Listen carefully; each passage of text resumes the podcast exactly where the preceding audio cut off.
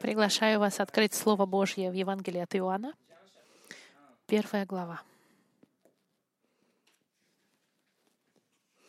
Евангелие от Иоанна, первая глава. До сегодняшнего дня мы посмотрели 80 стихов, строк, которые говорят нам о святости Господа.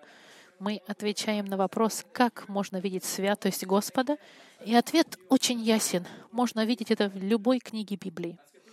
Потому что вся Библия нам показывает, каким является Господь, каков Он. Мы видим Его святость Его, одной из Его характеристик в творении. Мы видим святость Господа в вещах, которые Он показал Моисею, открыл, и как Он открылся через Моисея. Мы видим Его святость через Его отношение к еврейскому народу, как он, что он сказал, как он отреагировал. Мы видим его святость через всех пророков, через послание, которое он отправил. Мы видим это в книгах мудрости. Святость Господа также заключается в том, что Он любит и что ненавидит. Две недели назад мы начали фокусироваться на Новом Завете и на личности Сына, Сына Божьего. Мы видим святость Господа во второй личности Троицы — Э, Господе Христе и в третьей личности Духе Святом. Евангелие от Иоанна, где мы сегодня будем находиться, описывает Иисуса Христа, Сына Божьего, очень ясно. И святость, она видна в каждой строке Евангелия от Иоанна. Если вы помните, мы видели, что Иоанн, апостол, он пишет эти пес... э, книги с целью, чтобы мы поверили в Него и получили жизнь вечную. Сегодня мы начнем с 81 пунктом, быстро посмотрев несколько стихов из Евангелия от Иоанна, чтобы увидеть святость Божьего в Его Евангелии. До того, как начать, мы помолимся.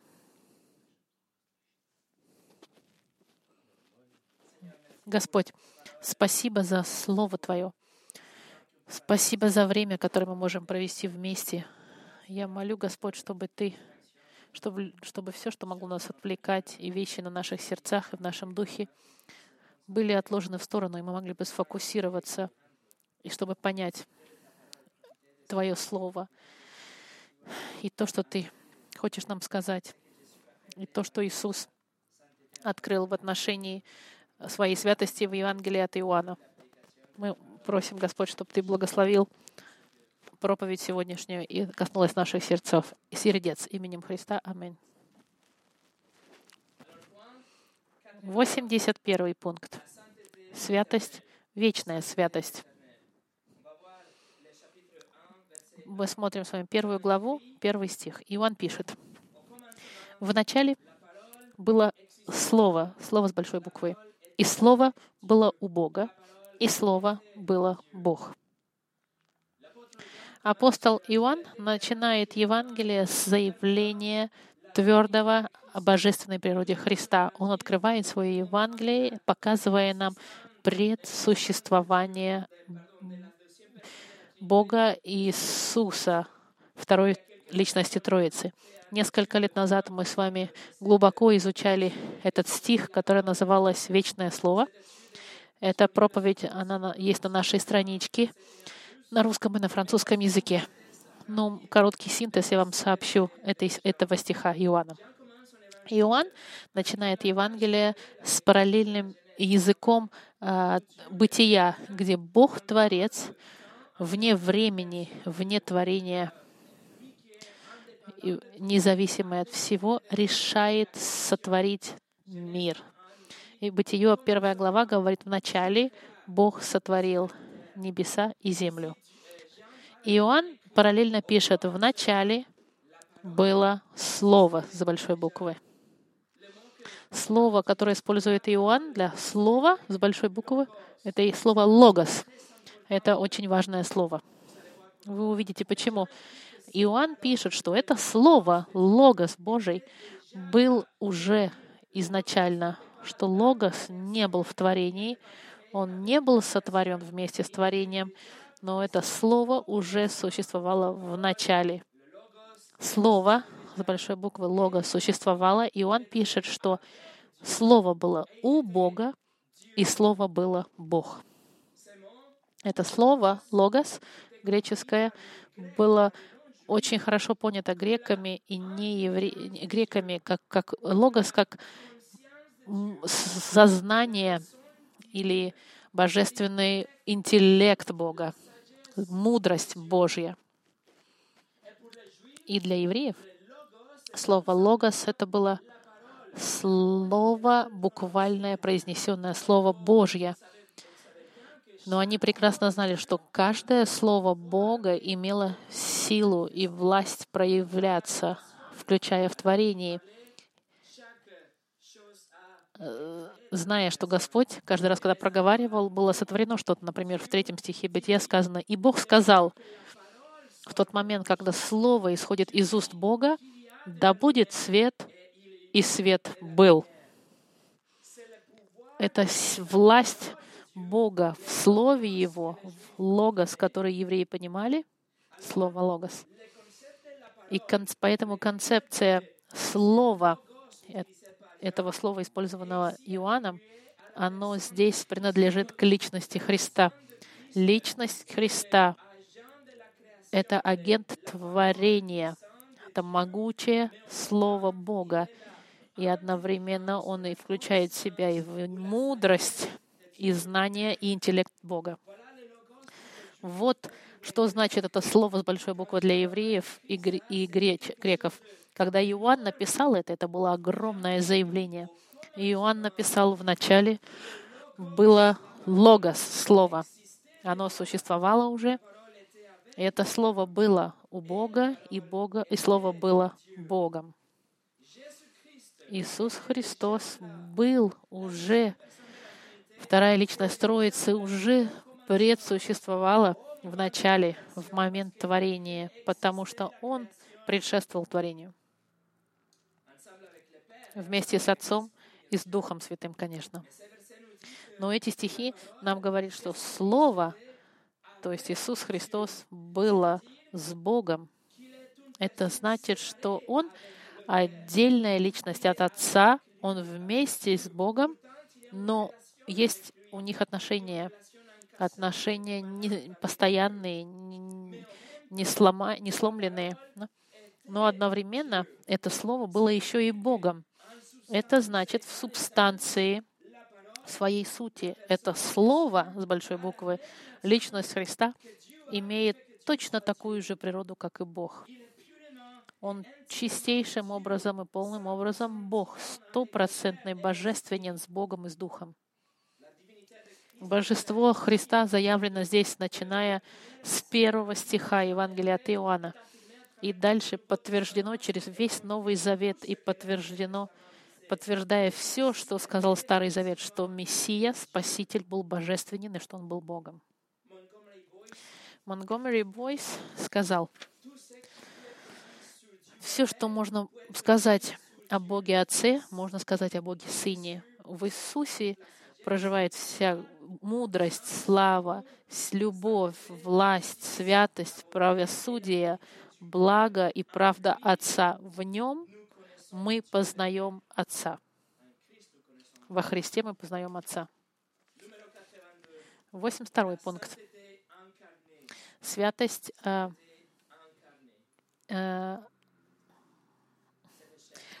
инкарнированная, как по-русски сказать, сделанная плотью, воплощенная, святость воплощенная, простите, совершенная личность, вторая Троица, Слово совершенное, Сын Божий стал человеком через воплощение, инкарнацию, которую мы видели с вами в Евангелии от Матфея и от Луки.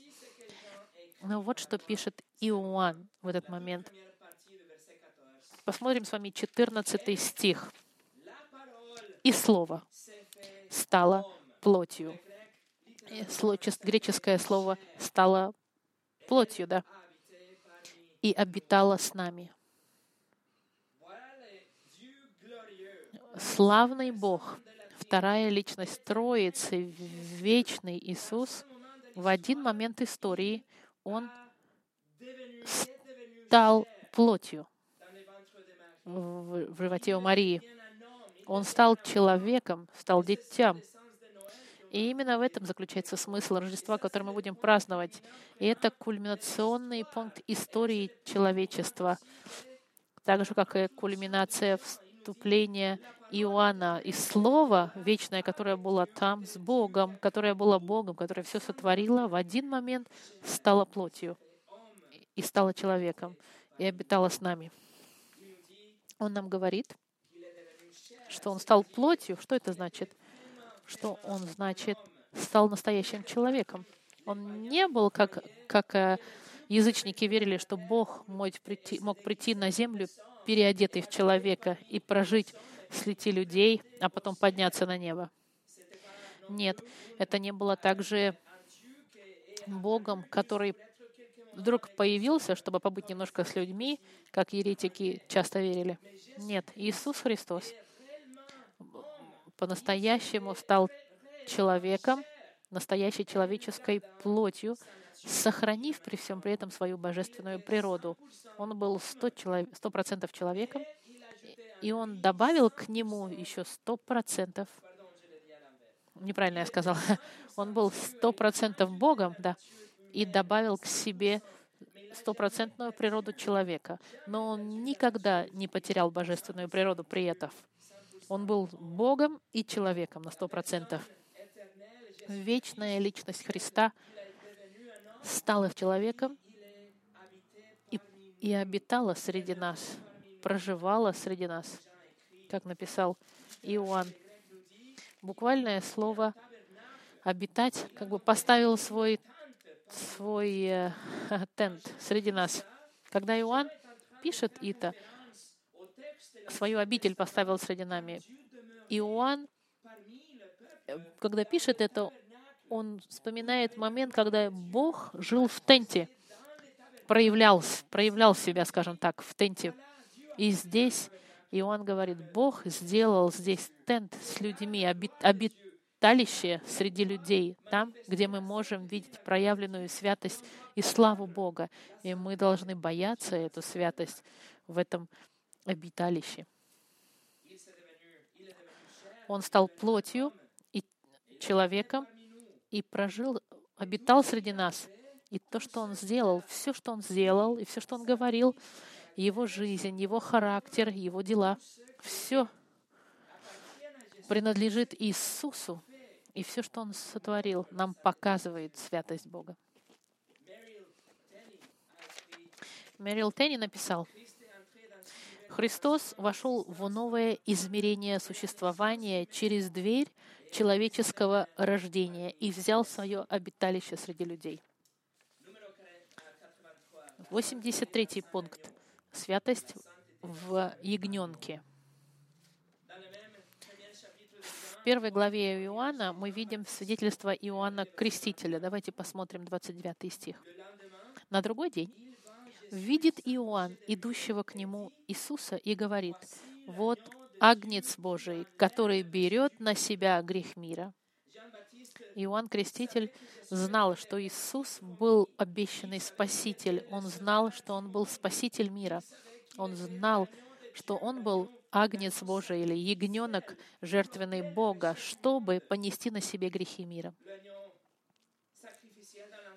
В старые заветные времена ягненок жертвоприношений должен был ягненок без пятен, без недостатков. Он должен был идеальным ягненком для того, чтобы его приняли как жертву. В этом смысле жертвенный ягненок Старого Завета должен был быть святым, должен быть отделен от всех других ягнят, в котором были пятнышки или которые были нечистыми. Жертвенный ягненок должен был быть отдельным, святым для жертвоприношения для Бога. Это должен быть совершенный ягненок. В соответствии с книгой Левита 22 главы жертвенный ягненок должен быть без недостатка.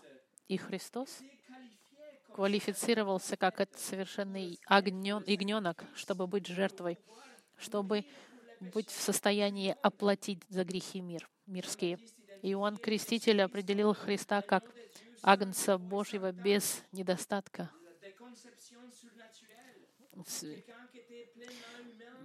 невероятная концепция в своем роде. Некто, кто был божественен и человечен. Кто-то, кто не мог нести в себе грех Адама, у которого не было нечистых мыслей или эгоистических мыслей или слов плохих, но совершенный агнец, чтобы он был принесен за грехи мира. Но как Иоанн это знал? Как Иоанн мог знать, что он был агнец Божий? Потому что Бог сам сообщил ему. В 33 стихе он говорит, «Я не знал его, но пославший меня крестить в воде сказал мне, на кого увидишь Духа, сходящего и пребывающего на нем, тот есть крестящий Духом Святым. И в след... предыдущем стихе, 32 духе, стихе говорит, «И свидетельствовал Иоанн, говоря, «Я видел Духа, сходящего с неба, как голубя, и пребывающего на нем». И другие три Евангелия подтверждают эти слова. Дух Святой спустился, чтобы подтвердить, что Иисус был Спасителем. Иоанн знал, что это Спаситель мира. Он был человек святой, что святость Божья жила в нем, что он был без пятен, как ягненок Божий, который будет принесен в жертву за грехи своего народа. 84 пункт. Святость святость по сути. В третьей главе Иоанна мы видим известную встречу между Иисусом и Никодимом, учителя закона. Зная, что, что Никодим э, прячет в своем сердце, Иисус ему говорит напрямую то, что тот должен знать. Вопрос в сердце Никодима был таким же вопросом, как в сердцах всех людей. Как кто-то может войти в рай? Иисус ему отвечает. Третья глава, третий стих. Иисус сказал ему в ответ, «Истина, истинно говорю тебе, если кто не родится свыше, не может увидеть Царство Небесного».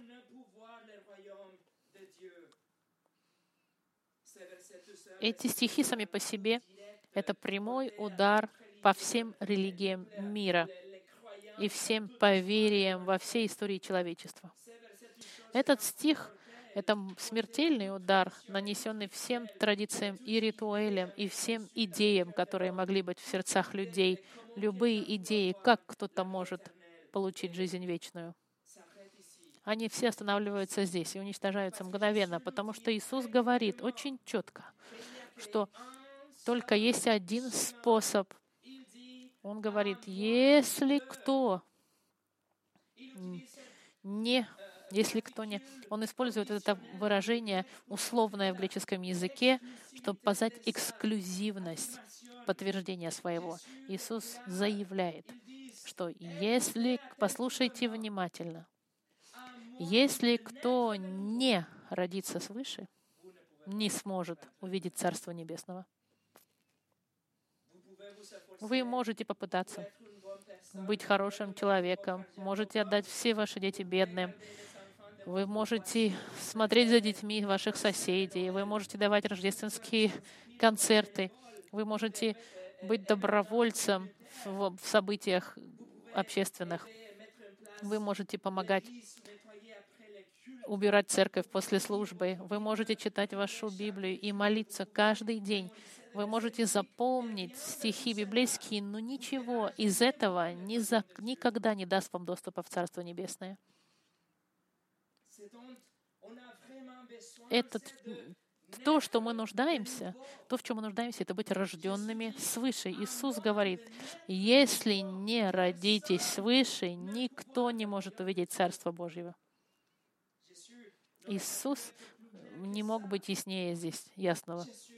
Иисус нам говорит, что есть только один путь — быть рожденным свыше.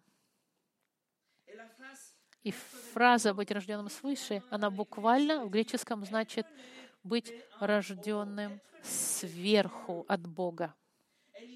И идея здесь заключается в том, что Никодим не, был ответственным за свое рождение, он также не может быть ответственным за свое новое рождение свыше. В обоих случаях Бог отвечает за рождение. Никодим нуждается в Боге, чтобы быть рожденным свыше. Он нуждается в Боге, чтобы Бог его родил свыше второй раз. Если кто не родится свыше, никто не может увидеть Царство Божьего. Если ваш план достичь до рая отличается от этого, вы находитесь в большой опасности, потому что вы здесь имеете обещание Бога во плоти, Бога человека, что вам нужно быть рожденным свыше, чтобы попасть в рай. Нет правды более важной, чем это. Нужно быть рожденным свыше. И вопрос тогда, как? В пятом стихе Иисус отвечает ему, «Истина, истина говорю тебе, если кто не родится от воды и духа, не может войти в Царство Божье». Обратите внимание, что рожденным свыше заменено быть рожденным от воды и духа. От воды не имеет ничего общего с крещением или каким-либо ритуалом или традицией, связанной с водой. Это относится к очистке духовной, чистке вашего греха. Это необходимо быть очищенным изнутри, чтобы увидеть Бога, чтобы быть в отношениях с Богом. Нужно быть очищенным изнутри. В книге Иезекииля в 36 главе мы, мы э, видим описание этого очищения водой как символ духовного очищения. Это духовное очищение. Нужно очистить вашу душу. Почему? Потому что она наполнена грехами. К тому же, физическая вода, даже мы посмотрим на море, и если мы крестим кого-то в воде, вода сама по себе никогда не сможет почистить ничего духовного это чистка духовная. Это то, что называется возрождение. Это Дух Святой, который вас очищает изнутри и делает вас новым человеком.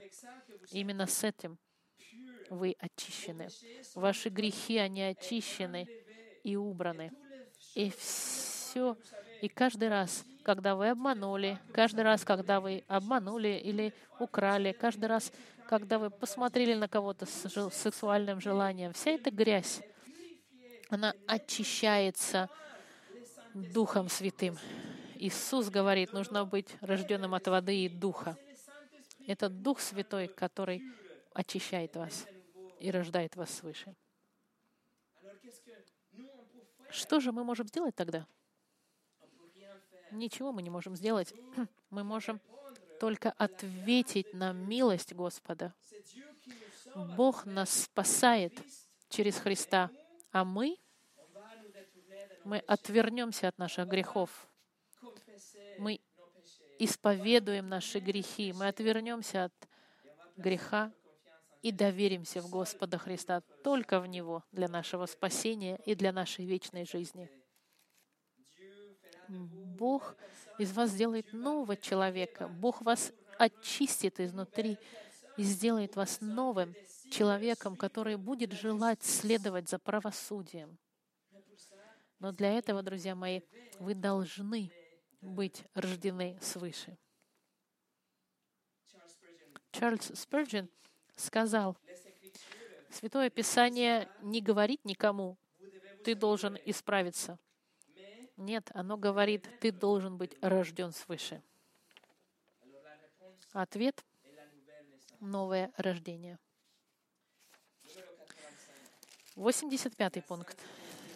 Святость заявленная, провозглашенная. Святость провозглашенная. В шестой главе Иоанна, начинающейся с пяти тысяч человек, пять тысяч мужчин плюс дети — плюс женщины, которые следуют за Иисусом, и глава заканчивается с Иисусом, оставшимся одним со своими апостолами. Тысячи людей, которые за ним следовали, отвернулись от него. Смотрите, 66 стих 6 главы. 66 стих. 6 глава. «С этого времени многие из учеников его отошли от него и уже не ходили с ним». Тогда Иисус сказал двенадцати, «Не хотите ли и вы отойти?» Симон Петр сказал ему, «Господи, кому нам идти? Ты имеешь слова вечной жизни, и мы уверовали и познали, что Ты, Христос, Сын Бога Живого». Петр признает здесь и заявляет то, что Иисус представляет собой и чем Он обладает. Иисус обладает словами вечной жизни, но Петр также здесь подтверждает, что Иисус, Он Спаситель, Христос, Сын Бога Живого. В греческом языке он говорит, что Иисус Христос, Спаситель, Святой Бога. Петр сейчас признает, что Иисус — это Бог в своей сути, что у Него слова вечной жизни, и Он дает вечную жизнь, и что Он сам Святой Божий. Это титул, который показывает чистоту Христа и отсутствие какого-либо греха и Его божество. Этот титул Святой Божий показывает нам отделение полное от, любой, от любого разложения, от любой коррупции, и что жизнь Христа идет по прямой линии. Никаких грязных мыслишек в Духе Христа.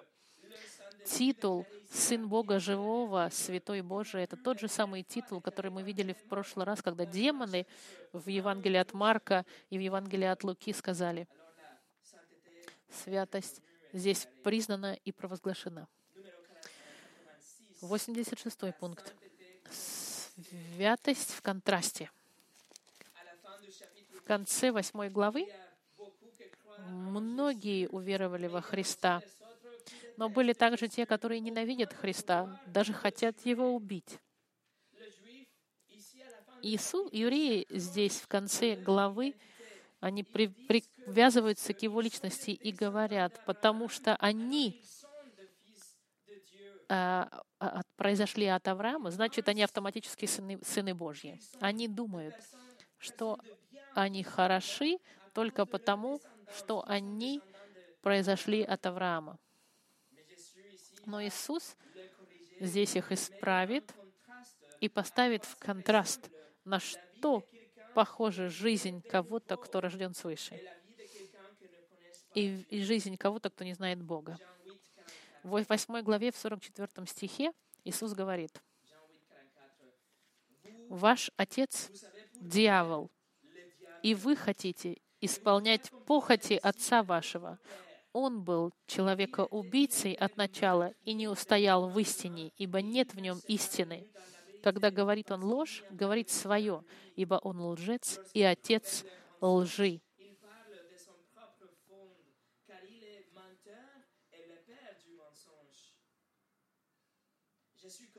Иисус начинает здесь, описывая характер дьявола, и он говорит, что дьявол не просто обманщик, но что дьявол, он отец лжи, и что он говорит, что он также и человека-убийца изначала.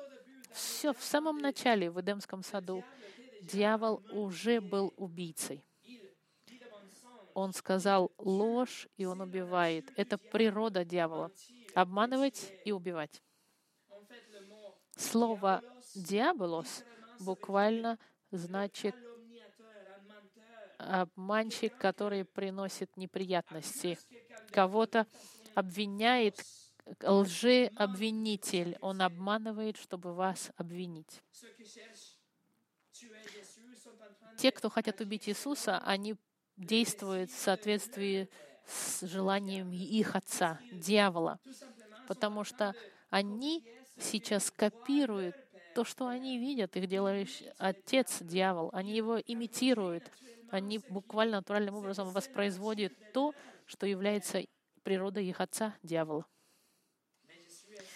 Но Иисус, Он святой, и святость Бога полностью и цельно обитает во Христе, потому что Он Бог во плоти.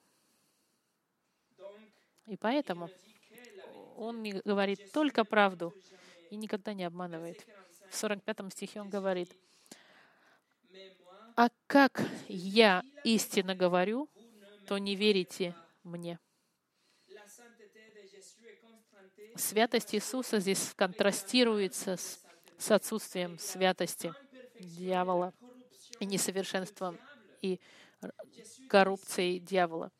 Иисус здесь говорит, что Он говорит все время правду, но что дьявол все время говорит обман. И Иисус всегда сохранил э, закон Божий, включая девятую заповедь, не обманывать. А дьявол никогда не сохранил закон, и он к тому же нормализует и э, да, нормализует обман. Иисус всегда говорил правду, всю правду, и ничего, кроме правды. И именно поэтому, друзья мои, многие сегодня решают отвергнуть Господа Христа. Почему?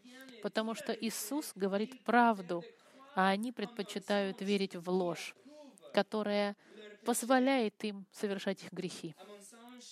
Ложь, которая соответствует их видению мира. Они предпочитают верить в ложь, которая не обвиняет их стиль жизни. Они хотят верить лжи, которая делает, доставляет их когда не, которая не ставит их в позицию конфликта, которая делает им приятную жизнь. В ложь. Ложь вам скажет, ложь вам скажет, есть белая неправда, что не, не так уж плохо обманывать иногда, что это даже хорошо симпатичные грешки хранить, что иногда даже приходится обмануть. Правда вам скажет, любой обманщик, его место в озере огненном, как говорит Библия в 21 главе Откровения. Ложь вам скажет, ничего страшного нет в том, чтобы смотреть порнографию, это никому не вредит. А правда вам скажет, каждый человек, который смотрит женщину с сексуальным вожделением, уже совершил измену в сердце своем. Евангелие от Матфея, 5 глава. Ложь вам скажет, есть много путей в рай, а правда вам скажет, Иисус — единственный путь, и никто не придет в рай, как только через Иисуса. Иоанн, 14 глава. Ложь вам скажет, что вы хороший человек и заслуживаете рай. А правда вам скажет, никто не, не хорош и не благ, как в Римлянах написано в третьей главе. И если только вы не рождены свыше, никто не войдет в Царствие Небесное. Третья глава от Иоанна. Видите, насколько мир и культура, и даже природа греховная внутри человека диаметрально противоположна Писанию. 46 и 47 стих Иисус говорит, «Кто из вас обличит меня в неправде? Если же я говорю истину, почему вы не верите мне?» Кто от Бога, тот слушает слова Божьи. Вы потому не слушаете, что вы не от Бога. Евреи хотят обвинить Иисуса, но они не могут его ни в чем обвинить, потому что он всегда говорил правду. Люди, которые не принадлежат Богу, они не хотят принимать правду. Мы, если мы принадлежим Богу, мы всегда искали и ценили, исследовали и защищали, и любили, и делились правдой Божьей. 87 пункт. Э, э, прославленная святость. В 9 главе Иисус излечил человека, который был слепой. Фарисеи находят этого человека задают ему вопросы, не верят, что Иисус его исцелил, и они просто изгоняют его и исключают его из синагоги, из общества за то, что Иисус его исцелил. И в те времена это была серьезная ситуация. В 35 стихе Иисус, услышав, что выгнали его вон, найдя его, сказал ему, «Ты веруешь ли в Сына Божьего?» Он отвечал и сказал, «А кто он, Господи, чтобы мне веровать в Него?» Иисус сказал ему, «И видел ты его, и он говорит с тобою». Очень важно понять, что в 35 стихе греческий нам не говорит Сына Божьего, а говорится Сына человеческого. Это мессианский титул. Этот человек, он признает, что Иисус был Сын человеческом, о котором говорил пророк Даниил в седьмой главе. Мы с вами видели в пятом послании из этой серии. Сын человеческий с большой буквы — это святой, вечный, кто управляет нациями, и нации приходят и поклоняются Ему. Кто-то, у кого есть царство на вечность, сын человеческой с большой буквы, это мессианский титул.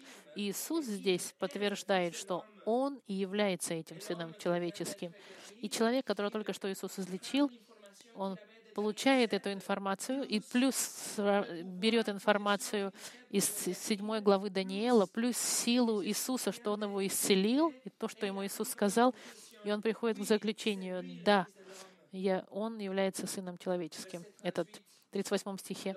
Он же сказал ему, верую, Господи, и поклонился ему. И Иисус принимает поклонение этого человека, потому что он заслуживает поклонения, потому что он Бог. 88 пункт.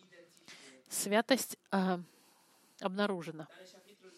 В 12 главе Иоанн объясняет, что не в доверие народа и использует цитаты из книги Исаии,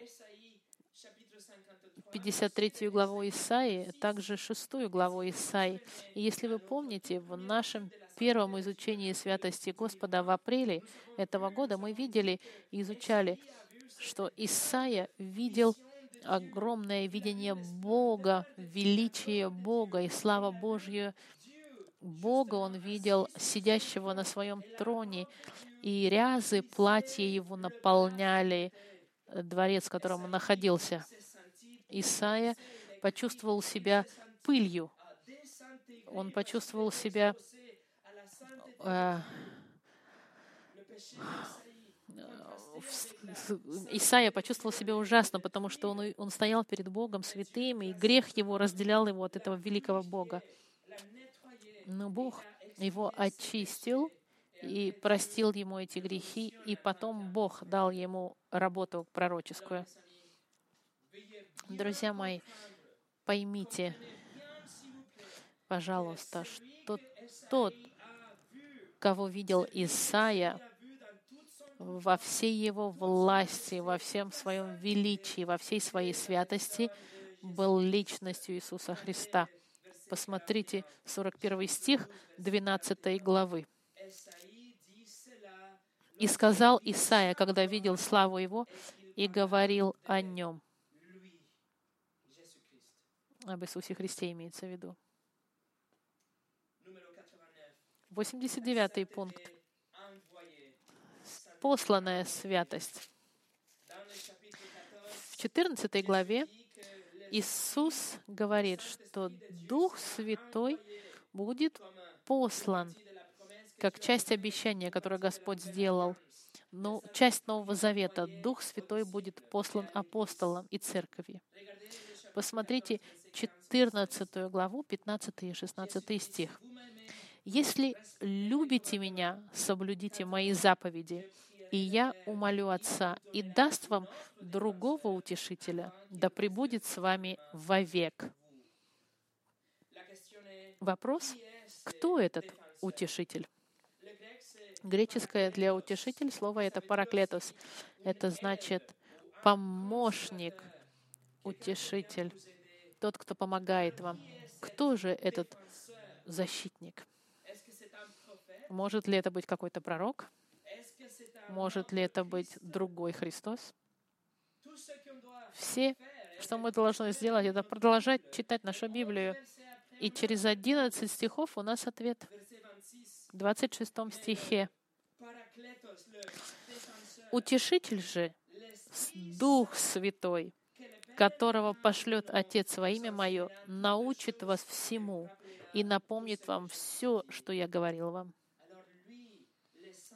Дух Святой, Он Третья личность Троицы послан, чтобы проживать и обитать в каждом верующем сегодня. Он святой, потому что у него одинаковая суть с Отцом, у него такая же природа с Сыном. Он равен Отцу и Сыну, равен в своей силе, всезнании, в величии, в святости и во всех атрибутах, во всех характеристиках. Но так же, как и Сын сам принял положение подчинения, стал Сыном, у, у, Духа он, у него другая роль. Он взял другую роль, отличающуюся от Отца и от Сына. Какова же роль Духа Святого? Он нас учит, напоминает нам все, что Иисус говорил, как мы видели. Иисус реформирует заново эту фразу в 15 стихе, в 26 стихе 15 главы. Когда же придет утешитель, которого я пошлю вам от Отца, Дух истины, который от Отца исходит, Он будет свидетельствовать обо мне. Утешитель, проклетос, Дух истины, Дух Божий. В 16 главе, в 13 стихе у нас другой пример когда же придет Он, Дух истины, то наставит вас на всякую истину, ибо не от себя говорить будет, но будет говорить, что услышит, и будущее возвестит вам.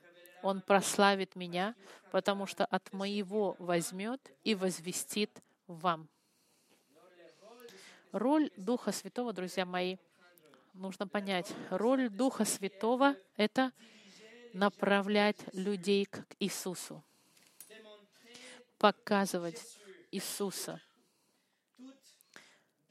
Любая христианская организация, которая фокусируется только на Духе Святом, находится в фундаментальной ошибке, потому что роль Духа Святого — это не получать внимание к себе, а показывать Иисуса.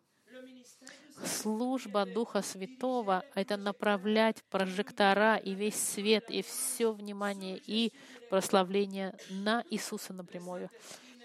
Дух Святой не хочет никакого внимания себе. Он хочет, чтобы все внимание было Иисусу. Послушайте слова Дана Филлипса. Очень важно. Вот. Покажите мне человека, который который только думает о Духе Святом и его дарах, и я покажу вам человека, который не наполнен Духом Святым. Покажите мне человека, который фокусируется на Иисусе Христе и на его работе. Человека, который не устает учить об Иисусе, думать об Иисусе, хвалиться Иисусом, говорить об Иисусе, радоваться и восхищаться совершенством и красотой Иисуса, который будет находить варианты, чтобы служить и, и, и прославлять Иисуса, который будет постоянно проводить время в росте характера, чтобы походить больше на Иисуса Христа. И я покажу вам человека, который по-настоящему наполнен Духом Святым. В то же самое время Дух Святой убеждает мир в грехе, в грехе и в суде. Он проявляет свет Бога в сердцах людей, чтобы люди могли понять их греховность и необходимость Спасителя. В Иоанне в 16 главе написано, когда Он придет, Дух Святой, Он убедит мир в отношении греха и праведности и суда. Это также является ролью Духа Святого вас возрождать, чтобы вы могли понять ваш грех, чтобы у вас было настоящее раскаяние и вера во Христа всем своим сердцем, а потом Дух Святой будет вас, Он вас наполнит и будет вас направлять через жизнь, а, эм, которая наполнена сантификацией, освящением, очищением. И в заключении 90-й пункт. Святость, которую ненавидят. В 15 главе Иисус предупреждает своих апостолов, и нас также предупреждает автоматически, что Его святость будет ненавидима миром. И мы, как посланники Бога, Его апостолы, Его ученики, Его братья, мы также будем ненавидимы. 15 глава, 18 стих. «Если мир вас ненавидит, знайте, что меня прежде вас возненавидел». Система, злая система мира ненавидит все, что идет от Бога. Эта система, она абсолютно против Бога и всего того, что праведно и правильно и благо и чисто. В момент, когда мы говорим, есть только одна абсолютная правда, мы сразу же считаемся как э, сектанты. Когда мы говорим, что Иисус — это единственный путь, чтобы дойти до, Иису, до Бога, мы сразу считаемся фанатиками, закрытые и зашедшие с ума, можно сказать так. В тот момент, когда мы говорим, что богохульство и измена и, и аборты — это грехи, мы тут же будем считаться как враги государства. Не то, чтобы люди ненавидят лично нас. Нет, это ничего личного. Они просто ненавидят то, что мы представляем. Мы представляем святость Бога, свет Божий. Мы представляем отделение всего того, что извращено, и то, что свято. Мы представляем разделение эту мы стоим фактически против мира, в котором мы живем. Мы представляем то, мы представляем все то, что сегодняшний мир ненавидит. Мы те, кто называем, призываем грешников к раскаянию. Мы те, которые призываем грешников отвернуться от греха. А что мир говорит? Нет, мир говорит, да нет, продолжайте в своих грехах. Мы говорим, не нужно верить в самого себя, верь во Христа. А что мир говорит? Мир говорит, верь в себя, верь в самого себя, ты все достигнешь. Не верь в старые книжки. Мир ненавидит все, что мы из себя олицетворяем, потому что мир ненавидит личность Христа и Его святость. И после Иисус молится за своих апостолов и за нас, и повторяет в очередной раз. В 17 главе, посмотрите в 14 стихе, Иисус говорит, 14 стих. «Я передал им Слово Твое, и мир возненавидел их, потому что они не от мира, как и я не от мира».